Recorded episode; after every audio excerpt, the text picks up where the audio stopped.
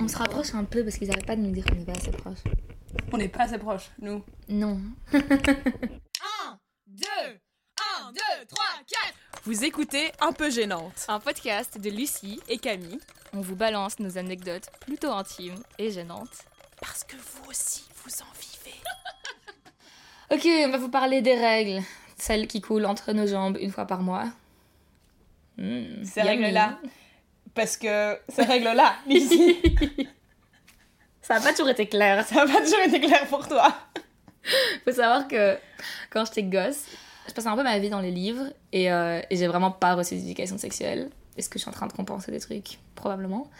Et du coup, euh, j'avais pas du tout ce que c'était les règles. Dans ce livre que je lisais, il y avait une gonze qui attendait ces règles. Mais genre, elle les attendait hyper impatiemment. Tous les mois, elle se disait Oh, est-ce que je vais avoir mes règles?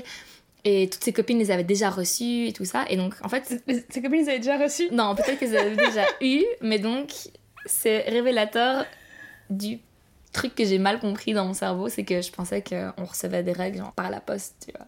Je pensais que tu ouvrais ta boîte aux lettres un matin et tu recevais un petit package avec écrit ceci est tes règles, c'est genre les règles qu'il fallait suivre dans ta vie adulte. Mais c'était pas le cas. Un jour, tu te réveilles avec du sang dans la culotte. Ouais. Et c'était ça le package. Vous pouvez tourner la page. Bon, moi, j'ai eu mes règles euh, super jeune, j'avais 10-11 ans, et euh, je savais pas ce que c'était. J'en avais entendu parler, je savais plus ou moins ce que c'était les règles, mais je connaissais pas les détails. mais les détails étaient plutôt importants, en fait. J'étais persuadée que une fois qu'on avait ces règles, on saignait tous les jours de notre vie, jusqu'à la ménopause. Oh god. Et donc quand j'ai, je me suis réveillée le matin et que j'ai vu euh, du sang dans ma culotte et que j'ai tilté, j'ai mes règles, j'ai commencé à chialer. J'étais en panique, j'étais pas bien du tout. Je savais, je veux pas avoir ça tous les jours de ma vie. Et donc je me suis dit, peut-être que si je fais rien, peut-être que si genre, euh, je fais comme si de rien n'était et ce n'était pas là, et ben mes règles s'arrêteront. C'est si beau comme exemple de déni, quoi. Et comment tu faisais pour être dans le déni? Été à l'école et je me suis bien rendu compte que genre ne pas mettre euh, de protection hygiénique, ni serviettes, ni tampons, et ben en fait euh, j'allais avoir du sang partout sur mes vêtements. J'ai fait euh, ce que l'instinct survie des règles qui se développe très tôt, c'est mettre plein de papier toilette dans ta culotte. Donc j'ai fait ça et le lendemain j'avais piscine. Dans mon truc de déni, j'étais là, j'ai pas envie de le dire à mes parents, j'ai pas envie de le dire à ma mère, ma sœur est pas en Belgique, à qui je le dis à part à mes copines et je suis la première à avoir mes règles. Et donc je vais voir ma, ma prof, je lui dis, ouais, je pourrais pas aller à la piscine demain. Elle me dit, pourquoi? Je suis là, j'ai mes, j'ai mes, j'ai mes règles. Entre les dents bien serrées comme ça. Elle me dit, mais c'est génial. Et maintenant, ça va être comme ça toute ta vie jusqu'à la ménopause. Et moi, j'ai encore plus paniqué. Là, ok, donc l'info, l'info que c'est tous les jours de sa vie jusqu'à la ménopause est confirmée, quoi. Donc, il m'a fallu euh, quelques temps pour apprendre qu'en fait, euh, c'était pas tous les jours de la vie. Enfin, il m'a fallu une semaine, en fait, pour me rendre compte que ça, que ça s'arrêtait. Et je, euh, je ne sais pas quand ça va recommencer.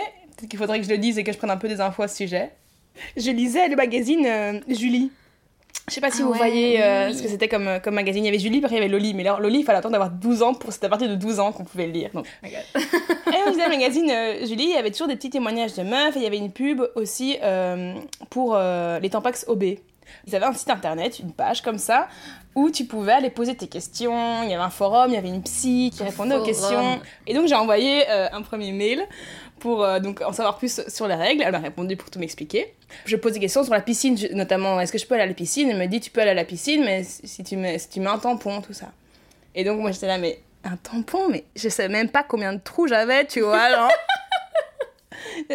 un tampon, mais attends, mais quoi Mais j'ai 10 ans, je sais pas, genre j'ai un vagin, mais genre, je ne connais pas mon corps. Je dois insérer quelque chose à l'intérieur de moi. J'ai quand même finalement eu mes règles, elles sont pas arrivées par la poste, elles sont arrivées dans ma culotte. Et elles se sont pas arrêtées. J'ai saigné en continu pendant des jours. Et ça n'en finissait pas quoi. Donc parfois j'avais mes règles pendant genre trois semaines. Et puis après j'avais plus mes règles pendant un mois. Enfin oui, ça c'est normal. Plus qu'un mois. Et en fait, je faisais des méga hémorragies. Il y avait des moments, j'étais assise sur la cuvette des WC et je laissais le flot couler. J'étais là, en fait, je gaspille des tampons, quoi. Tu les mets, ils s'imbibent de sang, tu les rejettes et tu les fais bye bye. Genre, la durée de vie de mes tampons était de 10 minutes. Oh C'était dieu. horrible.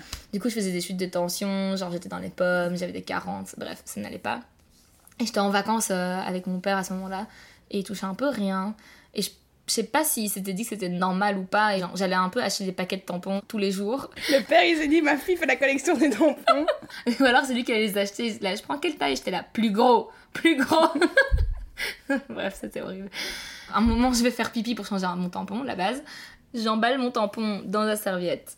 Je dois me lever de la cuvette pour aller jeter mon tampon dans la poubelle qui est genre hyper loin d'ailleurs. Est-ce qu'on peut parler du fait que je n'ai pas rapproché cette poubelle pendant toutes ces années où j'ai eu ma règle donc, Bref. Et là, vraiment, je me suis étalée par terre, mais de tout mon corps. Enfin, genre, j'ai fait, j'ai fait une- Je suis tombée dans les pommes, quoi. Mes parents ont entendu un énorme bam, tu vois, genre de tout mon corps qui s'étale. Ils ont couru et heureusement les portes des, la porte de notre toilette était coulissante et du coup j'étais pas enfermée. Puis je me suis réveillée genre dans ma chambre avec toute ma famille autour de moi et mes, mes pieds en l'air. Genre, je pense que c'était le seul truc que mes parents tampon en savaient main. faire. Et mon tampon en main. Ton tampon est encore dans ta main? Oui, il était emballé mais il était encore dans main. Non, c'était pas frais. Bon, je propose que maintenant on fasse un petit fast forward sur notre dernière règle. Oui. Parce qu'on a parlé des premières mais les dernières sont les meilleures. Tes premières règles, tu, tu gères pas trop ton flux, tu vois. Tu te dis que si tu ne fais rien, ça va s'arrêter tout seul. Euh, donc les accidents de froc taché, de, de sang euh, bien trop présent, bien trop exposé, ça arrive. Tout ça arrive, vraiment. Mais généralement, il, il te faut... T'apprends un moment, quoi. Mais... Euh... J'ai un méga rendez-vous professionnel au Théâtre National Flamand, le KVS. Parce que je, fais, je suis assistante sur une pièce, une pièce de théâtre, et donc on a un rendez-vous, on est quatre, avec le directeur du KVS. Et donc, c'est un big deal pour moi. Vraiment, c'est un méga big deal. C'est mes premiers pas. euh, Donc, j'étais vraiment au top de mon game, quoi. J'avais euh, j'avais ma petite jupe, euh, j'étais hyper emballée, j'étais hyper pro, j'avais mon petit carnet, mon petit bic et tout ça pour être présente. On est assise dans la cafette du, KVS. Et donc là, on parle et tout ça, mais je suis l'assistante, donc c'est quand même à moi d'aller un peu chercher les cafés au comptoir deux mètres derrière nous, quoi.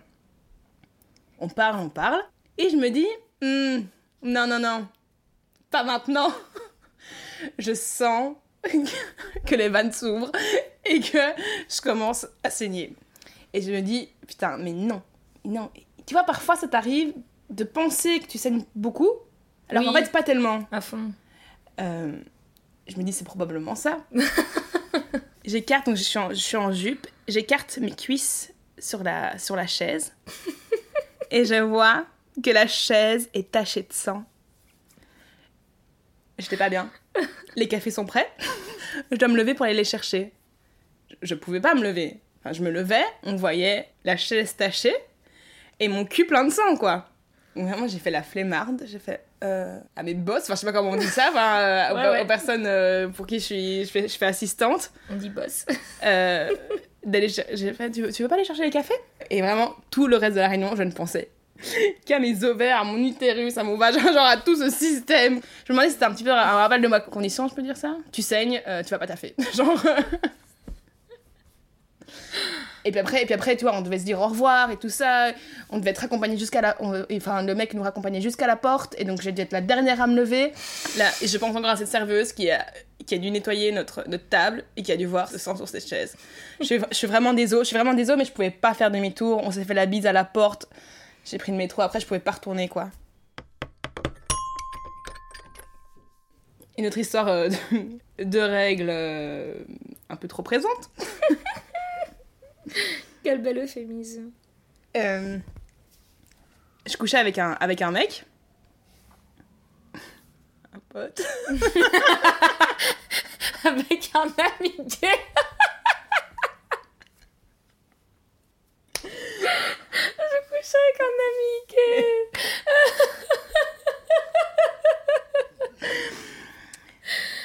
Et donc je lui dis, j'ai mes règles. Et euh, le mec, trop cool, pas de soucis. euh, on nique, enfin genre, il, il s'en- il s'en- il s'en battait les couilles. Mais on a tellement, on s'en battait tellement les couilles qu'on n'a pas prévu de mettre un petit essuie sur ce drap ou. euh, Et quand ça s'est fini, déjà, on pouvait retracer tout mon passage sur ce drap parce que ces draps étaient ensanglanté, mais no shit quoi. Genre vraiment tout son drap de lit, sa couverture. Enfin, j'étais, j'étais super gênée. J'étais là genre oh mon dieu, je suis désolée. Enfin, genre... et, et, puis après il a, il a bien réagi. Il a dit euh, on a fait cette tâche. J'étais là yes. On Yes, yes. J'aurais pu être gênée, mais je l'ai pas du tout été parce que j'ai hyper fort assumé le fait que, ouais, euh, quand on nique et qu'on a ses règles, eh ben, forcément, on met du sang partout. Et le mec a été hyper cool, il m'a pas du tout shémé euh, par rapport à ça, il a pas du tout dit que c'était sale et tout ça. Et donc je me suis sentie hyper à l'aise, ce qui est hyper important en fait. Et puis, je vois euh, ses mains.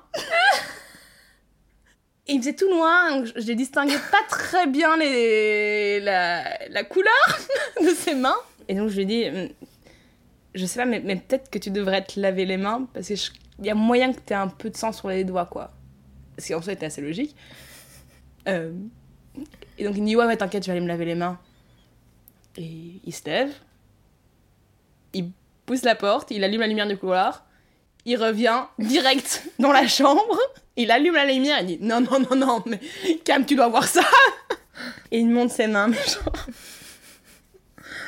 C'était un film d'horreur.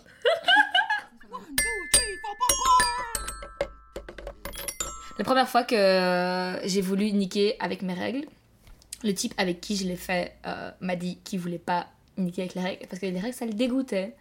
Et j'étais là, ah merde. Not cool. Et en plus, moi j'étais là, mais si, mais le sang c'est un trop bon lubrifiant, c'est trop bien. Enfin, tu vois, genre, évidemment, mon petit discours un peu foireux, mais qui a convaincu personne dans la salle.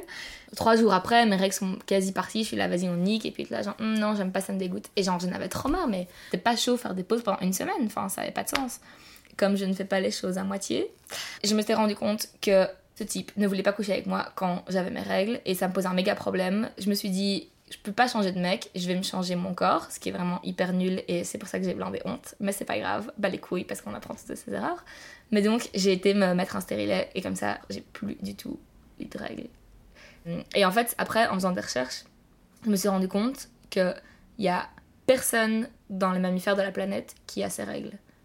Genre, en gros, les autres mammifères ont des utérus qui absorbent les règles à la fin, tu vois. Genre, si t'as pas eu de fécondation, je sais pas quoi, genre, hop, la paroi utérine, elle l'absorbe. Sauf les humains. And we bleed.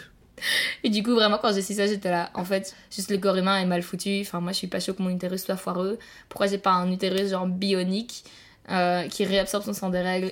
En fait, ce qui est trop chiant, c'est que globalement, j'avais tellement envie de niquer que j'ai décidé de supprimer mes règles pour augmenter mes jours disponibles de niquage, quoi. Je me suis dit, c'est plus facile de mettre un stérilet dans l'utérus que de changer de mec, quoi. La partie où le mec change n'existait même pas. Merci beaucoup de nous avoir écoutés. On se retrouve la semaine prochaine pour un nouvel épisode.